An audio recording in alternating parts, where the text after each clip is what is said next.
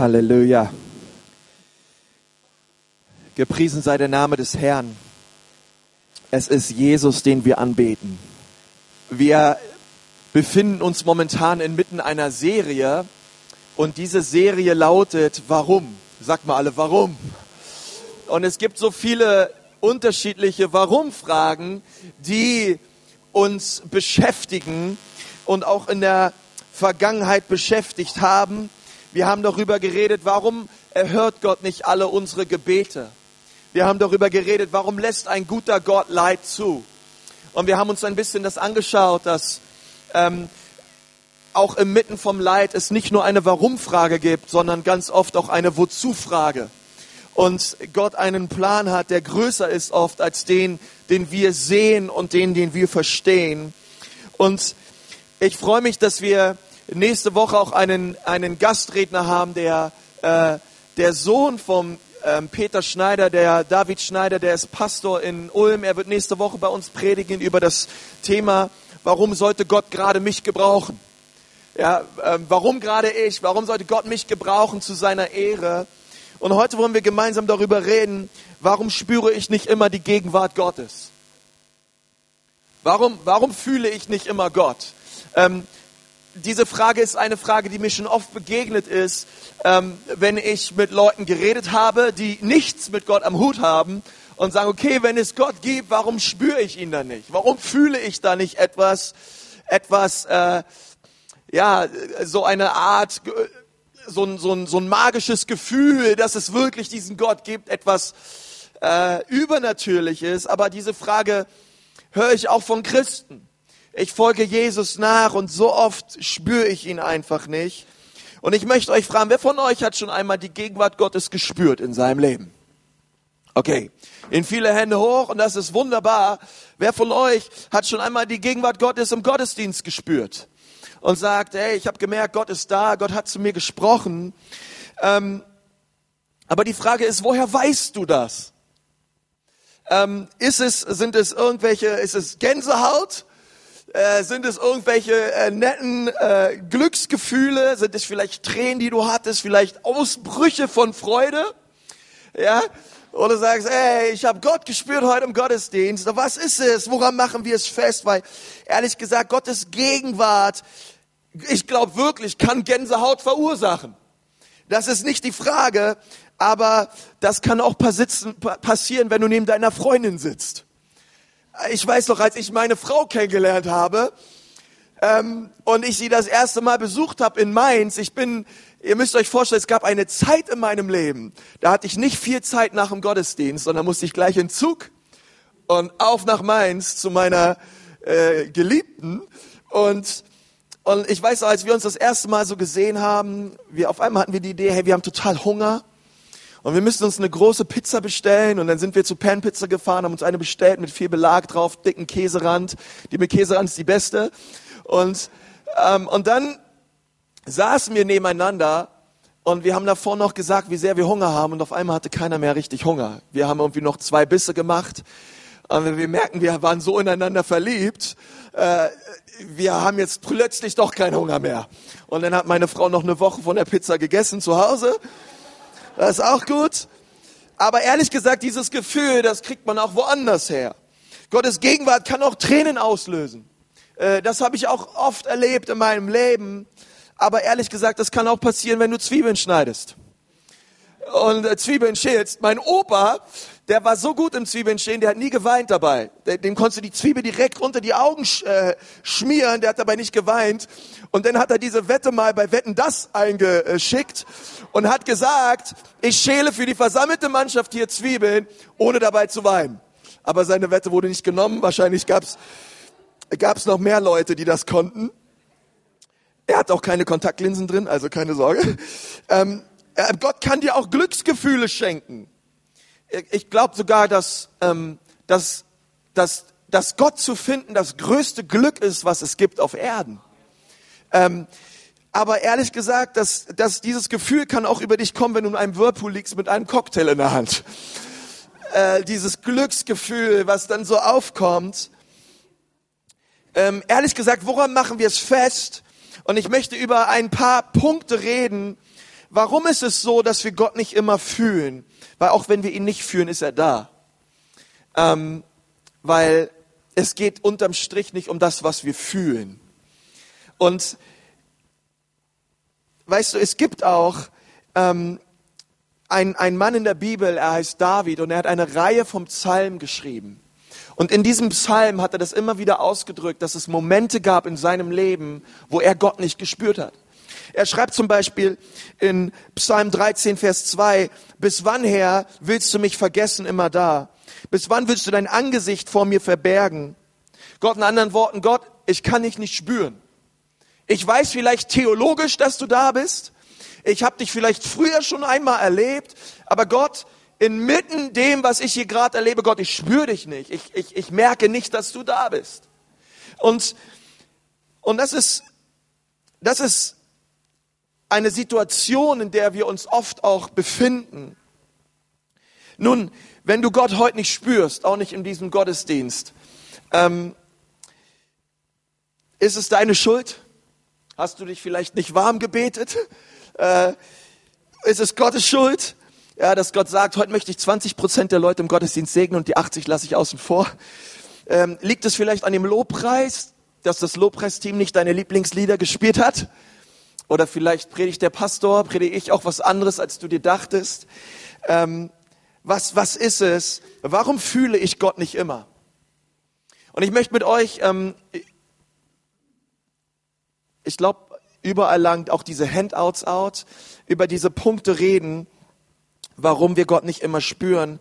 Und der erste Punkt könnte sein, vielleicht hast du eine falsche Vorstellung davon, was es bedeutet, Gott zu spüren. Ähm, es gab eine, eine Gruppe von Leuten, die sind zu Jesus gekommen und Jesus hat gesagt, weil, weil ihre Frage war, hey, was, was ist es, ähm, was macht dich zu Gottes Sohn? Wie kommen wir in den Himmel? Und Jesus hat zu ihnen gesagt, glaubt an mich und glaubt daran, dass ich der bin, der vom Vater gesandt wurde. Und dann sprachen sie in Johannes 6, Vers 30, da sprachen sie zu ihm, was tust du nun für ein Zeichen, damit wir sehen und dir glauben? Was wirkst du, was, was kannst du, Jesus, für uns tun? Was ist das, dass wir wirklich sehen und erleben, dass du wirklich Gott bist? Nun, es war sehr interessant. Ähm, ich war in letzter Zeit öfter im Auto unterwegs nach Erlangen, ähm, um meine Frau auch zu ihren Prüfungen zu fahren. Drei Tage hintereinander und eigentlich höre ich nie Radio, außer B5 aktuell.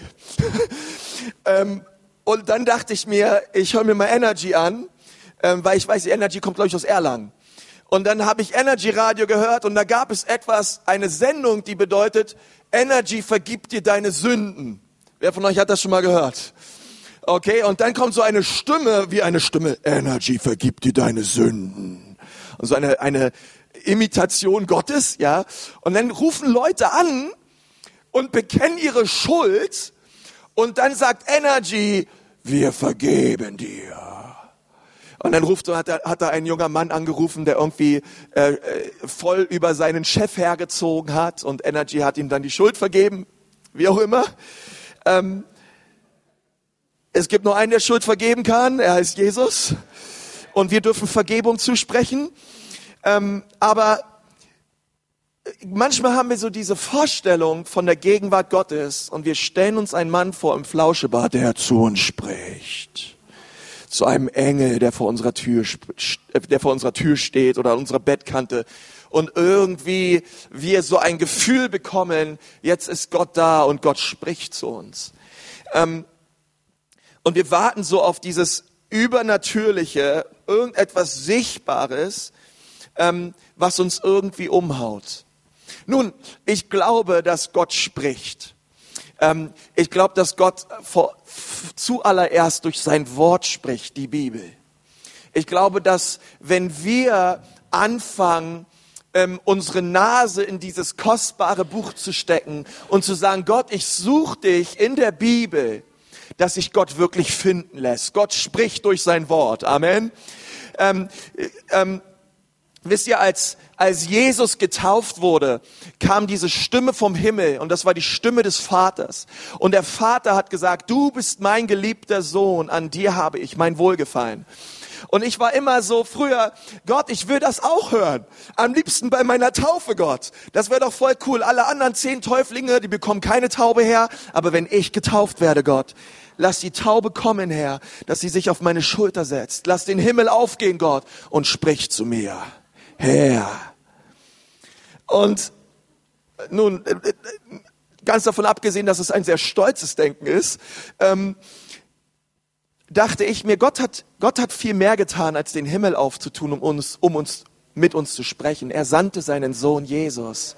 Und das Kreuz spricht bis in die Jahrtausende hinein, dass Jesus dich liebt und er hat, Gott, deswegen Gott hat bereits zu uns gesprochen. Obgleich ich auch glaube, dass Gott zu uns spricht, aber Gott ist Geist.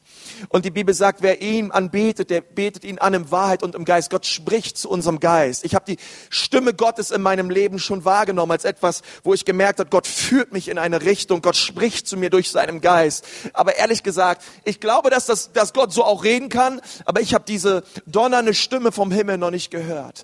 Aber manchmal haben wir so diese Wahrnehmung, so muss Gott sein, weil Energy Radio so redet. So muss Gott sein, weil Bruce Almighty ähm, und Hollywood es uns so vorspielen. Gott wirkt anders. Und ich glaube auch, dass Gott auf ganz unterschiedliche Art und Weisen wirkt. Ähm, manchmal, manchmal redet er im Stillen. Ähm, manchmal führt er uns. Ich glaube auch manchmal, ich habe ich hab Gottes Gegenwart schon so erlebt in einer Gebetszeit. Ich konnte mich kaum noch bewegen, weil die Herrlichkeit, die Gegenwart Gottes so stark da war und mein Herz berührt hat. Aber Gott spricht auf vielerlei Weisen. Und und ich glaube, dass es manchmal oft so ist, dass die meisten Probleme, die wir haben, sie haben manchmal wenig mit unseren Umständen zu tun, aber ganz viel mit einem falschen Gottesbild, was wir haben. Einem falschen Bild von Gott. Ähm, und unsere größten Probleme können manchmal dahingehend zurückgeführt werden, dass wir ein falsches Verständnis darüber haben, wer Gott ist, wer er ist. Und dann sind manchmal unsere Probleme so groß und unser Gott so klein. Aber unser Gott ist groß. Und, und unser Vater im Himmel, ob du ihn kennst oder ob du ihn noch nicht kennst, er hat zu dir gesprochen durch das, was sein Sohn am Kreuz für dich getan hat. Und manchmal haben wir eine falsche Vorstellung. Das Zweite ist, ähm, vielleicht gibt es andere Dinge, die dich ablenken, dass du die Gegenwart Gottes erlebst in deinem Leben. In Lukas 10, Vers 38 lesen wir über eine Geschichte ähm, von Martha und Maria. Und dort steht ab Vers 38, es geschah aber, als sie ihres Weges zogen, dass er in ein Dorf kam und eine Frau mit dem Namen Martha nahm ihn auf. Und diese hatte eine Schwester genannt Maria, die sich auch zu den Füßen Jesu niedersetzte, um seinem Wort zuhörte. Martha aber war sehr beschäftigt, sagt mal sehr beschäftigt. Sehr beschäftigt mit vielen Dingen. Jesus, der Sohn Gottes, kam in das Haus von Martha. Und jetzt mal ehrlich, was würdest du tun, wenn Jesus in dein Haus kommt? Hey, du wüsstest, ganz, ganz Deutschland redet über diesen Jesus. Ähm, Gott wurde Mensch und er ist hier auf dieser Erde und du weißt, hey, bald klingelt's und er kommt. Ähm, nun, Maria hatte bestimmt viele, Maria hatte bestimmt auch viele Dinge zu tun. Ähm, so wie wir alle. Vielleicht war die Wäsche noch nicht fertig. Vielleicht möchte sie noch die letzten Einkäufe erledigen, Klopapier auffüllen, Nägel lackieren, alles schön machen. Aber Maria hat sich entschieden, auch wenn Jesus hier ist in meinem Haus, ich nehme mir die Zeit, um Gemeinschaft mit ihm zu haben. Ich werde mich an seine Seite setzen und mit ihm sein. Es gibt vieles zu tun in diesem Haus, aber das hat jetzt nicht meine Aufmerksamkeit. Meine Aufmerksamkeit hat Jesus. Nun, und sie sagt, ähm, Gerade jetzt, wo ich diese Zeit habe mit Jesus, werde ich nichts anderes tun, sondern ich möchte diesen Moment voll auskosten in der Gegenwart meines Herrn. Und ich möchte dir sagen, es gab viel zu tun. Und man kann oft viel beschäftigt sein. Aber Ma Maria traf eine wichtige und eine richtige Entscheidung, Gegenwart mit ihrem Herrn zu verbringen. Das bedeutet nicht, dass Maria faul war und Martha fleißig, sondern das bedeutet einfach, dass Maria die Prioritäten richtig gesetzt hat in ihrem Leben. Ähm, und sie suchte nicht nach Ausreden, sondern sie entschloss sich, auf das zu fokussieren, was ihr am wichtigsten war. Und das war Jesus. Jesus war ihr am wichtigsten. Und ich möchte dich fragen, wann war das letzte Mal, wo du aufgehört hast, etwas zu tun, beschäftigt zu sein, um, du hörst auf mit diesen wichtigen Dingen, um das zu tun, was dir am wichtigsten ist. Manchmal ist es so in unserem Leben, dass wir Dinge, die wir lieb haben, opfern müssen für Dinge, die wir mehr lieben. Und ich glaube, dass Maria diese Entscheidung getroffen hat. Ein Mann hat mal gesagt, wenn der Teufel es schon nicht geschafft hat, dich zu einem zügellosen Sünder zu machen, dann versucht er alles, um dich beschäftigt zu halten. Er setzt alles daran, ähm, dass du den ganzen Tag rödelst und schaffst und rackerst und dadurch abgelenkt bist, um Zeit zu nehmen für Gott. Denn ihr wisst alle, größte Feind vom Besten ist das Gute. Es sind die guten Dinge, die uns abhalten vom Besten. Und zu oft ist unser Verlangen danach auch akzeptiert zu werden, angenommen zu werden, trendy zu sein. Jetzt mal ehrlich, ähm, ich habe eine Studie gelesen, dass ähm, ich glaube, es waren 46 Prozent der Leute zwischen 15 und 21 vier bis sechs Stunden am Tag im Internet verbringen. Ähm, es gibt, es gibt, es gibt eine, eine, eine Social Network Sucht eine Facebook-Sucht, wo man nur noch dabei ist, seinen Status zu aktualisieren, überall gefällt mir zu drücken, ähm, nur noch zu schauen, was geht ab, wie kann ich trendy sein, wie kann ich mir noch ein neueres Modell schauen. Und das ist doch alles strategisch auch von diesen Firmen, die haben viel mehr Ahnung als wir Leute. Ja? Und sie überlegen sich über lange Zeit, wie können wir die Kunden von einem Modell ins nächste führen und es alles so hingegen auslegen, dass wenn du dieses Gerät nicht hast, dann verpasst du was. Dann bist du nicht cool. Und, und das ist oft so eine Maschinerie dahinter, wo wir so viel Verlangen reinsetzen, ähm, anderen Dingen nachzufolgen, anstatt anders zu sein. Denn anders zu sein ist oft das Beste. Anders zu sein für Jesus. Und zu sagen, ich grenze mich dort ab. Es gibt viele Christen, die einen Dienst für Gott tun, aber die Gegenwart Gottes verpassen. Die viel tun, was auch gut ist, aber sie verpassen das Beste. Und so sind wir dabei, damit beschäftigt, die Arbeit für Gott zu tun, anstatt Gott zu genießen. Und das ist das, was, was Maria tat. Sie hat sich Zeit genommen für Gott. Und wann war das letzte Mal in deinem Leben, wo du gesagt hast, ich höre auf mit diesen Dingen und ich fange an, die Gegenwart Gottes zu suchen? Denn ich möchte dir sagen, es gibt viele Dinge da draußen, die um deine Aufmerksamkeit buhlen und die dich wollen. Aber du bist verantwortlich für dein Leben. Amen. Okay, ein ganz wichtiger Punkt. Oft sind wir einfach abgelenkt. Das, das, das, das nächste, ähm, neben, warum fühle ich Gott nicht immer? Ja, vielleicht habe ich falsche Vorstellungen von Gott. Vielleicht ähm, gibt es andere Dinge, die mich ablenken. Oder aber vielleicht ist dein Herz hart geworden. Vielleicht ist dein Herz hart geworden.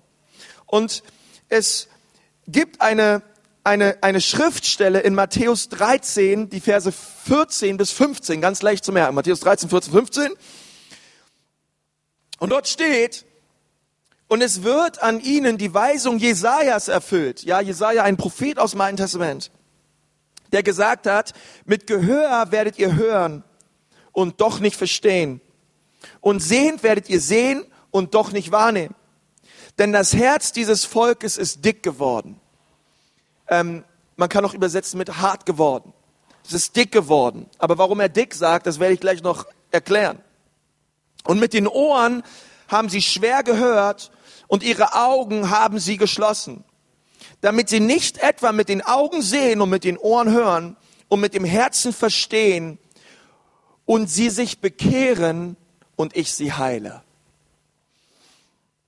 Vielleicht ist auch unser Herz hart geworden.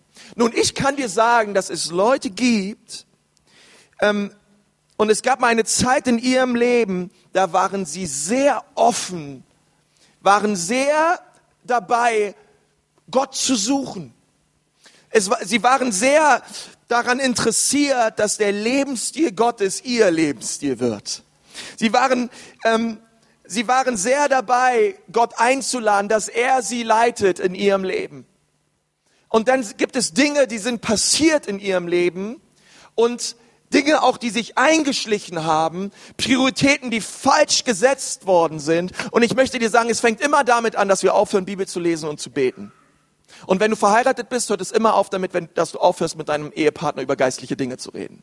Das sind die allerersten Anzeichen, dass man sieht, man, man, die Flamme wird wie bei einem Bunsenbrenner immer kleiner.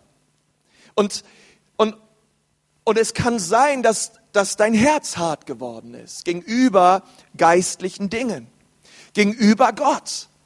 Und die Bibel sagt, dass unser Herz dick werden kann. Und Dinge werden dick, wenn wir uns mit falschen Dingen füllen. Wenn ich mein Leben lang nur noch Kohlenhydrate zu mich nehme, Fette zu mich nehme, nicht Sport mache oder keine Ahnung was, dann kann es gut sein, dass in fünf Jahren euer Pastor eine richtige Wampe hat. Und das wollen wir alle nicht. Amen? Okay. Also muss ich etwas dafür tun. Aber Jesaja sagt, das Her dieses Herz ist dick geworden. Das Herz hat sich gefüllt mit falschen Dingen. Es hat sich gefüllt mit anderen Göttern. Es hat sich gefüllt mit falschen Prioritäten. Es hat sich gefüllt mit allen möglichen Dingen dieser Welt. Und dann wundern wir uns, warum wir einen Herzinfarkt kriegen, geistlich gesehen und wir nicht mehr klarkommen. Und wir anfangen, Gott zu beschuldigen. Dabei sagt Gott, mein Sohn, meine Tochter, ich bin die ganze Zeit da. Und ich liebe dich und ich schenke dir meine Aufmerksamkeit. Frag doch nicht, wo ich bin. Ich frag dich, wo bist du? Wo bist du? Hör auf zu beten, Gott öffne den Himmel. Mein Sohn, meine Tochter, der Himmel ist bereits offen. Aber ist dein Herz offen? Gott hat alles bereits getan, um uns ein Leben zu ermöglichen in seiner Gegenwart und mit seiner Kraft. Aber die Frage ist, ist unser Herz hart geworden? Nun, ähm, ich möchte sagen, dass so eine Sache so schnell passieren kann, dass Menschen uns verletzen, dass wir Christen beobachten, die sich wie Heuchler benehmen oder andere Dinge passieren in unserem Leben und wir, wir, unser Herz kann anfangen, hart zu werden. Möge Gott unser Herz neu weich machen. Amen. Und wir vergebungsbereite Menschen sind. Das vierte, mit, worüber ich mit euch reden möchte, ist, neben diesen vielleicht, dass unser Herz hart geworden ist, vielleicht steht eine Mauer zwischen dir und Gott. Vielleicht gibt es eine Mauer, die zwischen dir und deinem Gott steht. Und es gibt eine, eine Schriftstelle in Jesaja 59, 1 bis 2. Und dort steht, ihr meint wohl, der Herr sei zu schwach, um euch zu helfen und dazu noch taub, so dass er eure Hilferufe gar nicht hört. Ganz schön frech, oder? Oh nein, sagt der Herr, eure Schuld Sie steht wie eine Mauer, sagt mal, wie eine Mauer. Zwischen euch und eurem Gott. Eure Sünden verdecken ihn. Darum hört er euch nicht. Das ist der Grund. Es steht eine Mauer zwischen euch und Gott. Nun, ich möchte dir sagen, wenn du sündigst, wenn du, dein, wenn du dein Leben Jesus gegeben hast und du bist mit ihm unterwegs und du sündigst, du bist immer noch ein Kind Gottes. Ähm, Jesus hat für deine Schuld bezahlt. Und ich möchte dir sagen, er hat nicht nur für die Schuld bezahlt, die du heute tust. Er hat für deine vergangenen Schulden bezahlt, er hat für deine gegenwärtigen Schulden bezahlt und er hat für deine zukünftige Schuld bezahlt. Das Heil Gottes ist allumfassend in deinem Leben. Ähm, aber um was es in dieser Stelle geht, ist, es geht um ein unbußfertiges Herz. Es geht darum, dass du sündigst, aber es macht dir einfach nichts mehr aus. Okay? Es geht hier nicht um Leute, die wirklich, die, die, die Gott suchen und mit Gott voran wollen und dann sündigen, sondern es geht um Leute, die sich gewöhnt haben an einen Lebensstil der Sünde.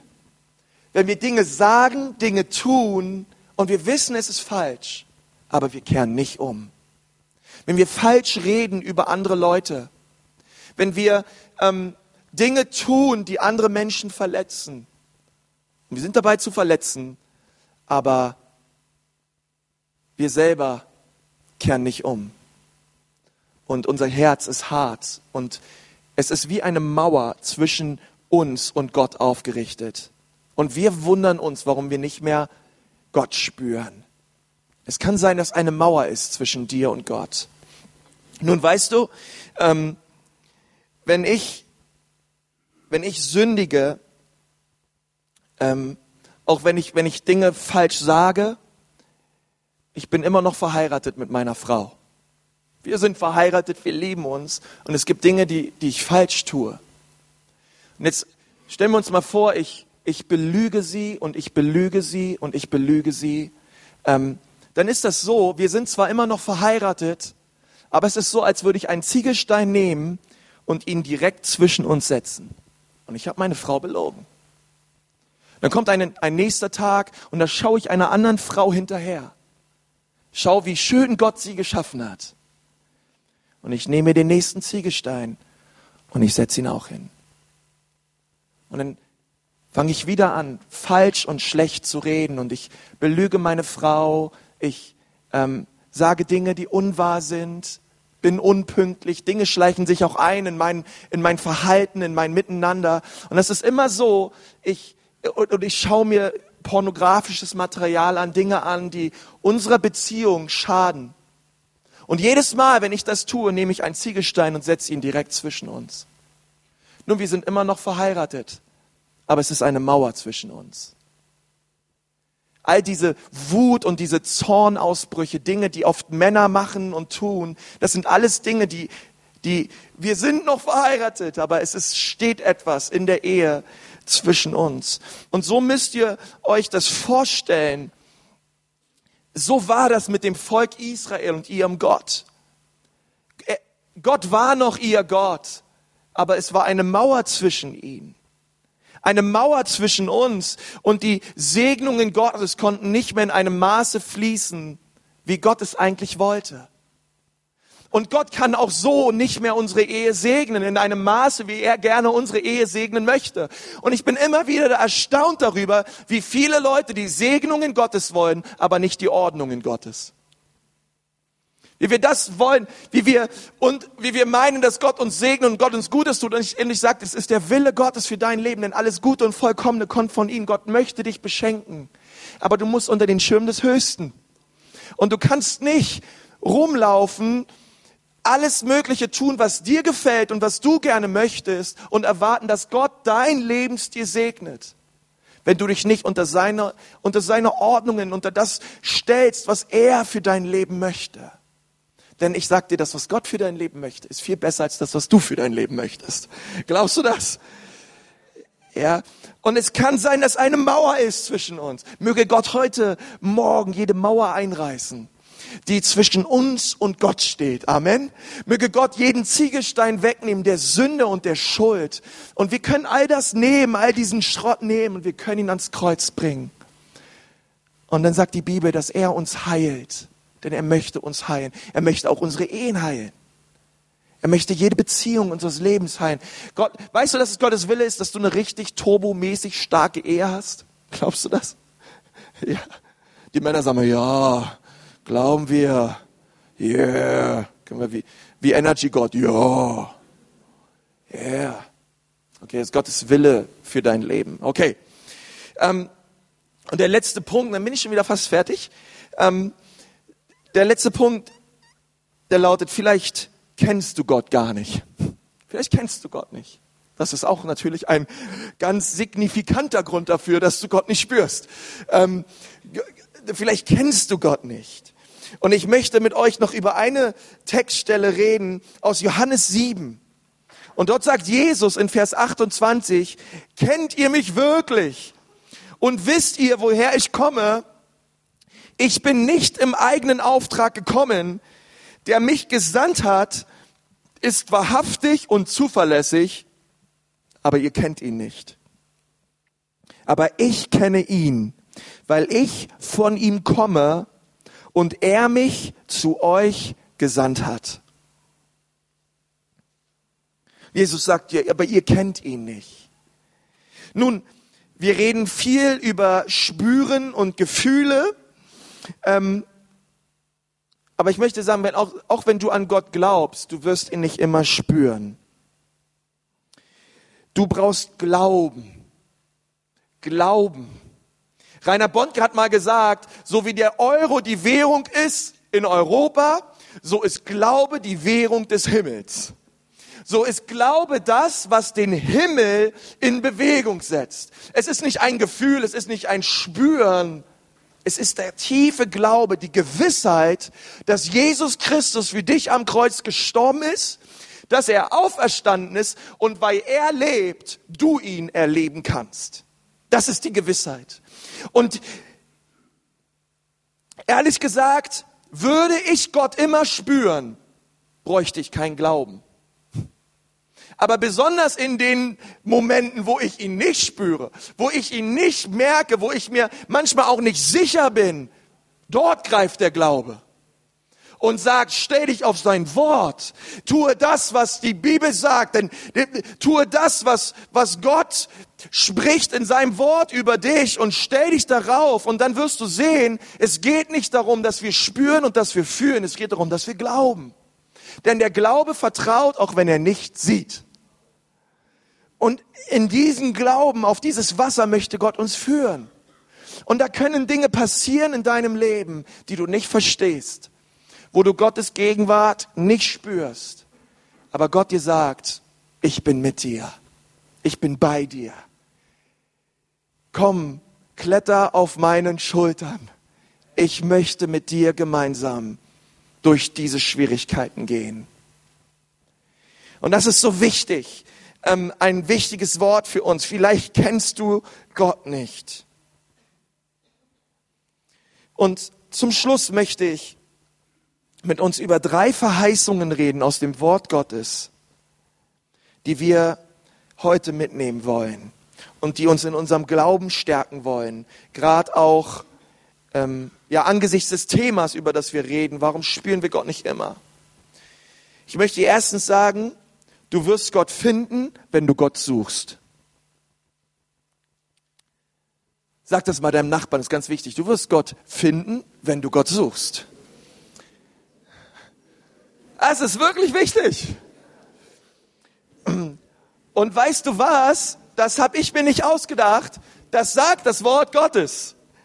Dort steht in Jeremia 29, Vers 13, wenn ihr mich sucht, werdet ihr mich finden ja, wenn ihr mich von ganzem Herzen sucht, will ich mich von euch finden lassen. Das verspreche ich euch. Ist es nicht toll, dass wir einen Gott glauben, der sagt, ich will mich auch finden lassen? Weißt du, manchmal denken wir, Gott spielt mit uns so Spielchen. Kalt, kalt, warm, warm. Ja, jetzt noch das, das, heiß, heiß, heiß. Und nach 40 Jahren Gott suchen lässt er sich endlich finden. Hey, ich möchte sagen, wenn du mit Gott Verstecken spielst, das ist so ein leichtes Spiel. Gott lässt sich finden. Der ruft, hier bin ich, hier bin ich, komm, hier. Ähm, du kannst ihn gar nicht verpassen. Aber es steht in Jakobus 4, Vers 8, naht euch Gott und er wird sich euch nahen. Wer naht sich zuerst? Wir. Wenn wir uns Gott nahen, naht sich Gott uns. Manchmal denken wir, Gott muss sich erst uns nahen damit ich mich auf ihn einlasse. Ich möchte dir sagen, Gott hat sich schon längst auf dich eingelassen. Geht's wieder ums Kreuz. Es gibt keine größere Liebe, keinen größeren Liebesbeweis, als den, den er uns bereits gebracht hat. Und von daher ist das so stark, dass Gott sich finden lässt. Und er sagt auch, wo zwei oder drei zusammen sind in meinem Namen, da bin ich mitten unter ihnen. Wir dürfen sicher sein, Gott ist hier. Und er lässt sich von uns finden. Das zweite ist, Gottes Gegenwart soll in deinem Leben sichtbar sein. Dass Gott dich verändert hat. Möchte ich noch mal einmal ein Wort lesen aus Johannes 14, 16 bis 18. Und ich werde den Vater bitten, und er wird euch einen anderen Beistand geben, dass er bei euch sei. In Ewigkeit, sagt mal in Ewigkeit. Denn der Geist der, Wahr der Wahrheit, den die Welt nicht empfangen kann, weil sie, weil sie nicht sieht noch ihn kennt, ihr kennt ihn aber, denn er bleibt bei euch und er wird in euch sein. Ich werde euch nicht verwaist zurücklassen. Ich komme zu euch. Und Jesus verspricht uns hier, dass er seinen Geist ausgießt, seinen guten Heiligen Geist. Und er sagt, ich, ich, ich flitz nicht einfach hoch in den Himmel und schau mal, wie du mit dem Leben klarkommst. Und ich gieße meinen Geist aus. Wir glauben am Vater, an den Sohn und an den Heiligen Geist. Er hat seinen Heiligen Geist ausgegossen und dieser gute Heilige Geist, der befähigt dich, auch das zu leben, was im Wort Gottes steht. Gott lässt sich nicht Gott, Gott, wisst ihr, mit den Geboten Gottes läuft es nicht so, dass Gott dir etwas sagt und er sagt, mal schauen, wie du das schaffst. Und wenn du zehnmal auf die Nase fliegst, dann haben die Engel und ich endlich was zu lachen. Sondern Gott sagt, nein, ich gebe dir einen Auftrag, ich gebe dir dieses Gebot und ich gebe dir meinen Geist. Und der wird dich befähigen, anders zu leben. Der wird dich befähigen, gegen den Strom zu schwimmen. Und das ist dieser, der Heilige Geist ist so kostbar. Und das geht für dich. Gott ist mit dir auf der Arbeit, in der Uni, zu Hause bei den Kids, wenn du Wäsche wäscht. Gott ist mit dir. Und er ist auch hier. Glaubst du das? Gut, das dritte ist, du kannst Gott heute erleben. Sagt mal alle heute. Die Bibel sagt, heute ist der Tag des Heils. Und es gab eine Situation, da ist Paulus auf den Areopag gegangen. Und auf dem Areopag war ich auch schon mal. Ähm, das ist in Griechenland. Und dort hat er sich, ja, eingelassen auf einige Diskussionen mit einigen Philosophen und einigen Denkern dieser Zeit. Und es gab dort verschiedene Statuen, die aufgerichtet wurden von den verschiedensten Göttern. Und dann gab es einen Gott, der hatte keinen Namen. Und diesen Gott hat Paulus gebraucht, diesen Gott ohne Namen. Und er hat vor diesen versammelten Griechen ihnen gesagt, über diesen Gott hier ohne Namen, über den möchte ich gern mit euch reden. Denn dieser Gott ohne Namen hat einen Namen. Und er heißt Jesus. Und er sagt in Apostelgeschichte 17, Vers 27, dass sie Gott suchen, ob sie ihn vielleicht tastend fühlen und finden möchten, obwohl er ja nicht fern ist von jedem von uns. Und er fängt an, mit ihnen über diesen Gott zu reden. Und er sagt, dieser Gott ist nicht fern. Dieser Gott ist nicht so wie eure anderen griechischen Götter. Weit weg. Sondern dieser Gott ist nahe geworden. In Christus. Erlebbar. Und zwar heute. Und wollen wir heute sagen, Gott, ich gebe dir mein Leben. Ich will an dich glauben. Ich möchte mit uns beten. Oh Herr Jesus, ich möchte dir danken. Herr, ich möchte danken, dass es gar nicht um uns geht Herr, dass es eigentlich gar nicht darum geht, ob wir dich spüren, sondern es geht darum, Jesus, dass sich alles um dich dreht. Dir gebührt die Ehre und dir gebührt Lobpreis. Herr Jesus, und auch wenn wir dich nicht spüren und dich nicht fühlen, bist du doch da. Denn du bist nicht fern. Du bist erlebbar. Du bist tastbar. Und ich bitte dich so, Herr Jesus, für jeden einzelnen Menschen hier heute Morgen, Herr, dass du unseren Glauben stärkst. Und ich möchte dich fragen heute Morgen, und du sagst, Konsti, in meinem Leben hat sich eine Mauer aufgerichtet zwischen mir und Gott. Da ist Sünde in mein Leben gekommen, da ist ein Lebensstil reingekommen in mein Leben, wo ich genau weiß, dass er Gott nicht gefällt. Und du sagst, heute möchte ich diese Ziegelsteine zu Jesus bringen. Und ich möchte ihn bitten, dass er diese Mauer einreißt. Und ich möchte Gott ganz neu bitten, in meinem Leben zu wirken. Wenn du das bist heute Morgen, dann heb mal deine Hand hoch. Ich möchte gern von hier vorne für dich beten. Wir schließen mal die Augen und ich möchte gern für jeden Einzelnen beten, der das heute Morgen sagt, Gott, das ist eine Mauer in meinem Leben. Das ist eine Mauer zwischen mir und dir. Heute bringe ich alles zu dir. Streck deine Hände hoch. Ich möchte gern für dich beten. Oh Jesus, ich danke dir für all die Hände, die hier hochgehen, Herr. Und ich danke dir, Jesus, dass deine, dass deine Gegenwart und dass deine Kraft, Herr, jede Mauer einreißt unseres Lebens. Herr Jesus, und wir bringen all diese Dinge jetzt vor dein Kreuz. Wir bringen es zu dir, Jesus, und wir legen es dort ab, Herr. Und wir danken dir, dass du uns heilst und dass du uns vergibst. Herr Jesus, dass du uns auch neu machst heute Morgen. Gott, dass nichts mehr dort ist, was uns trennt von dir. Gott, denn du bist wirklich großartig. Vergib uns Gott, wo wir mit allem Möglichen beschäftigt sind und dich außer Acht lassen. Vergib uns Gott für all die Ablenkung, all die Dinge, denen wir nachlaufen, Gott. Herr, wir legen heute alles ab. Und ich möchte eine zweite Personengruppe heute Morgen ansprechen. Weil Gott hat mir gesagt, dass heute Morgen Menschen hier sind, die ihn nicht kennen. Und dieser letzte Punkt, warum spürst du Gott nicht? ein guter Grund kann sein, dass du ihn gar nicht kennst dass du noch gar nicht mit ihm lebst. Und heute Morgen gilt die Einladung Gottes an jeden Menschen in diesem Raum. Und er ruft aus, er, er, er streckt sich aus nach dir. Und er sagt, heute Morgen möchte ich dir vergeben. Heute Morgen möchte ich dich erretten. Heute Morgen möchte ich dein Leben neu machen, dein Leben in eine ganz neue Qualität hineinführen. Es ist die Qualität meines Reiches. Gott möchte dir heute Morgen zeigen, dass er dich liebt und dass er am Kreuz für deine Schuld gestorben ist.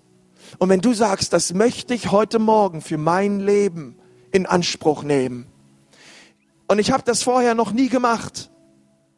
Aber heute Morgen sage ich, Jesus, ich komme zu dir.